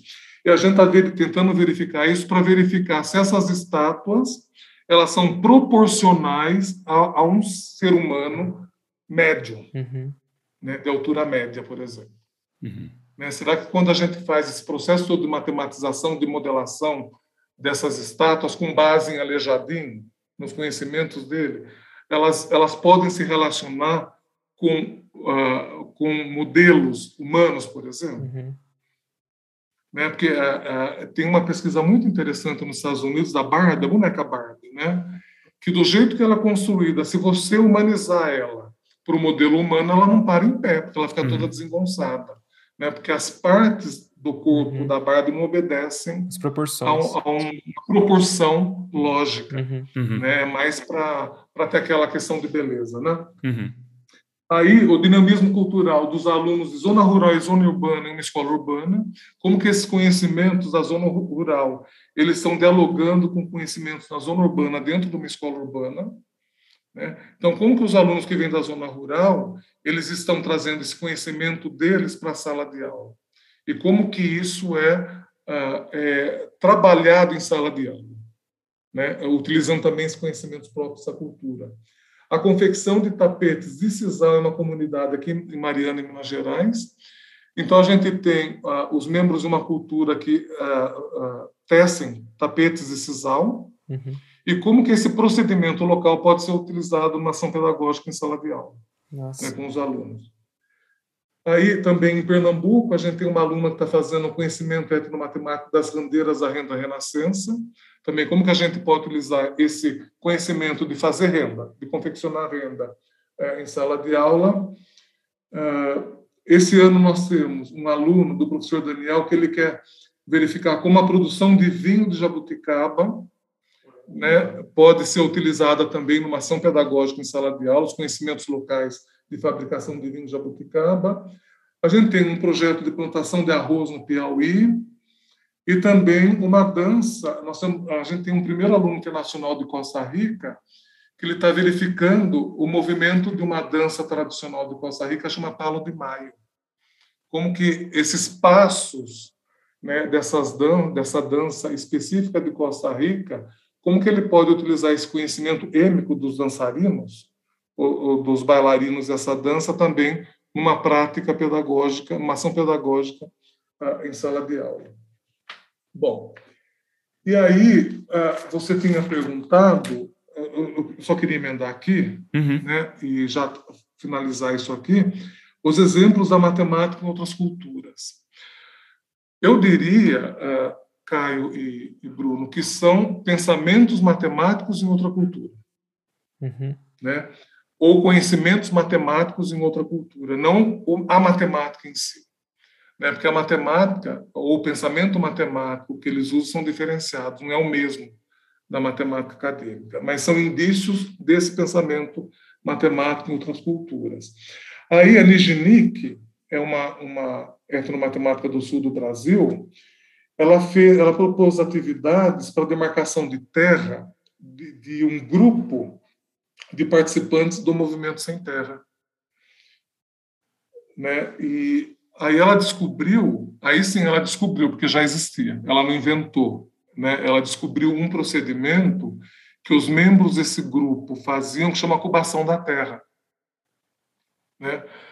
E nesse procedimento, um exemplo bem simples, vamos supor que você tivesse um terreno que fosse um quadrilátero como esse. Uhum. Bom, na matemática acadêmica, como que a gente determina a área? Né? A gente multiplica a base vezes a altura. Acabou. Uhum. É isso. Uhum. É um procedimento escolar. Eles não tinham esse conhecimento. Como que eles faziam? Olha só. Eles somavam esse lado com esse, dividia por dois. Somavam esse lado com esse, dividiam por dois.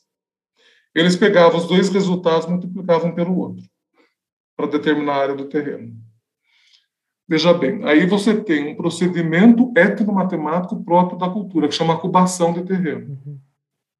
Só que existe um pensamento matemático aqui que é diferente daquele feito na escola, mas que eu posso traduzir para aquele conhecimento uhum. escolar. Uhum. Né? Porque a, a, o pensamento matemático está aqui. Aí você vai perguntar assim para mim, mas e se for um triângulo, como é que eu faço? Bom, você tem um triângulo, o que, que eles faziam? Soma esse lado com esse lado, divide por dois. Pega essa base de baixo, não tem um lado em cima, é só o vértice, eles consideram esse lado zero. Então, eles pegam, soma essa base com zero, divide por dois, multiplica os dois valores para achar a área do triângulo. Uhum. Aí você vai falar assim: esse pensamento matemático é universal? ou é local? Uhum. Né? Olha só, é um pensamento matemático universal também. A gente descobriu que pessoas no Nepal também utilizam o mesmo procedimento. O Nepal está não sei quantos quilômetros do Brasil. Não é? Mas é um procedimento que é, é e, e, no Nepal é para plantação de arroz. No Piauí também eles usam o mesmo procedimento para plantação de arroz. E no Brasil é para fazer hortaliça, canteiros hortaliças, etc. Não é? Então, isso foi o que a Gelsa fez. Então, ela descobriu um procedimento que já existia. Então, é descoberta, né? Com relação à língua e à cultura, que foi uma das perguntas que vocês fizeram, eu com o Daniel, a gente investigou nos Estados Unidos as diferenças de utilização de algoritmos para multiplicação e divisão com os alunos imigrantes. Por quê? a maneira como se fala o idioma também está influenciando no modo como nós desenvolvemos os próprios algoritmos, sejam eles quais forem. Né? Então, no inglês eu falo assim, uh, house is beautiful, né? A uhum. casa é bonita. E lá eles falam, eles eles têm uma outra maneira de falar que o adjetivo vem na frente. Então, a estrutura linguística, a, beautiful house, né? casa bonita, a gente fala casa bonita, beautiful house. A estrutura linguística é diferente. Então, o pensamento matemático também se desenvolve por meio dessa estrutura linguística. Então, a gente foi descobrir, aí também é descoberta né, com o Daniel, porque esses algoritmos já existiam na própria cultura, que o algoritmo, algoritmo de divisão utilizado nos Estados Unidos é diferente do nosso.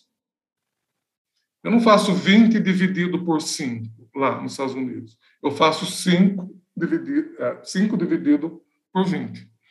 Porque a estrutura linguística é diferente, então tem tudo a ver. Então, é, essa questão de algoritmos que a gente foi descobrir, é, ela é muito interessante, porque nós tínhamos um, alguns alunos da Rússia, da, da ex-União Soviética na época, que eles estavam pedindo calculadora para fazer a divisão de, de 20 por 5. Né? Mas eu falei para o Daniel, mas por que, que eles querem fazer a divisão de 20 por 5 usando uma calculadora? Porque o algoritmo de divisão nos Estados Unidos é esse. Uhum. E esse é o símbolo de divisão. É 20 dividido por 5. E esse símbolo de divisão parece uma raiz quadrada para a gente. Então, eles não viam esse símbolo como divisão, mas sim como raiz quadrada. Então, eles estavam entendendo que o professor queria 5 vezes raiz quadrada de 20, e não 20 dividido por 5. Então, você está vendo aí, a gente entra também numa, numa semiótica cultural, né, que é a maneira como a gente percebe as representações uhum. que estão sendo dadas. E se o professor não tem conhecimento, por exemplo, dessas alterações culturais, ou se o professor não tiver uma o que a gente chama de sensibilidade cultural, ele vai dar zero para o aluno. Uhum. Né? Mas o aluno está em outro contexto cultural que não é o dele. Então, o aluno não tem obrigação nenhuma de conhecer aquele contexto, mesmo porque ele está aprendendo um novo idioma, ele está num novo ambiente cultural, né? Ele não sabe como são as relações humanas nesse ambiente, ele não sabe como são as relações comportamentais nesse ambiente. Então, tem um período de transição cultural é muito grande para que esse aluno vá. E se o professor não tiver conhecimento disso, não é? ele pode pensar que o aluno não sabe nada de matemática. Não é? E aí até, sei lá, a colocar esse aluno numa os Estados Unidos ainda tem isso, numa classe menos desenvolvida, uhum. uh, de acordo com a capacidade cognitiva do aluno. Né? Uhum. Então, é, esse foi um outro trabalho interessante dessa questão cultural. E aí, a gente também, uh, tem, uh, projeto da, da matemática na cultura relacionada com jogos, que a gente já viu que é uma das atividades universais. Uhum. Né? Toda cultura tem. E uma aluna nossa, ela fez justamente isso, né? Ela trabalhou com jogos de culturas diferentes em sala de aula explicando esses aspectos. Então, o jogo ele é assim muito importante para que a gente possa fazer a, a, essa questão a, da cultura com a prática pedagógica em sala de aula. E outra questão que a gente acha muito importante também é a incorporação da história da matemática em sala de aula. Porque a história, a historicidade da, da matemática na sala de aula vai trazer elementos importantes para que nós possamos entender, por exemplo, o desenvolvimento do conhecimento matemático ao longo da história. Uhum. E aí muitos tabus eles vão caindo por terra, como por exemplo o teorema de Pitágoras, que não é de Pitágoras, é dos egípcios, né? uhum. né? E o zero que foi na realidade assim inventado pelos maias nesse caso, né? Porque não existia esse conceito, a gente pensa que foram os hindus que fizeram. Então tem toda assim uma questão de dar crédito a quem merece, né? Uhum. uhum. Ah, nesse caso, através da história. Legal. Eu acho que esses exemplos eles eles mostram, por exemplo, a amplitude de atividades que a gente faz com relação a isso aqui em Ouro Preto. Legal, muito legal. Legal, Milton. A gente meio que já está no, no nosso tempo aqui. O Bruno precisa sair daqui a pouco.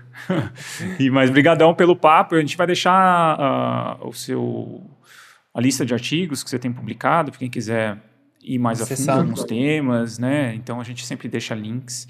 A gente queria agradecer de novo pelo tempo aí, pela conversa, Milton. Não, o prazer foi meu estar com vocês dois essa tarde de sexta-feira aqui. E eu agradeço também pelo fato de fazer a gente repensar alguns conceitos, né? E até mesmo verificar ah, esses conceitos dentro das nossas, das nossas próprias ah, investigações. Eu acho que, eu acho que a, a, a, cientificidade dos conceitos é isso, né? você vai conversando e vai aprimorando e vai verificando.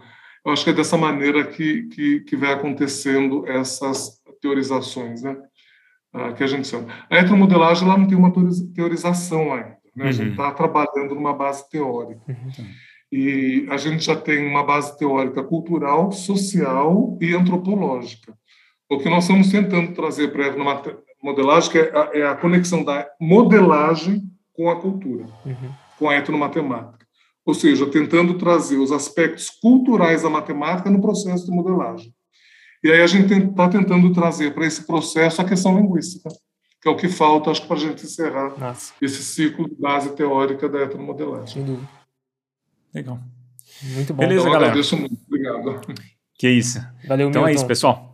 Obrigado, Milton. Até a próxima, pessoal. Um abraço. Um abraço. Tchau, tchau. Obrigado por ouvir esse episódio até o final. Se você gosta do nosso trabalho, não deixe de contribuir financeiramente com ele através do nosso Apoia-se. Você encontra o link na descrição do episódio. Tornando-se apoiador, você saberá de antemão quem são os nossos próximos entrevistados e poderá enviar suas perguntas, além de poder sugerir temas e pessoas para entrevistarmos. Gostaríamos de fazer um agradecimento aos nossos atuais apoiadores: Adalberto Soares, Alexandre de Marcos Ramos, Jonas Fernando Magna Bosco, Leonardo Oshiro, Maurício Nosnica Penessor, Pablo Santurbano, Paulo Bastos, Valéria Duarte Garcia, Veridiana Martinucci.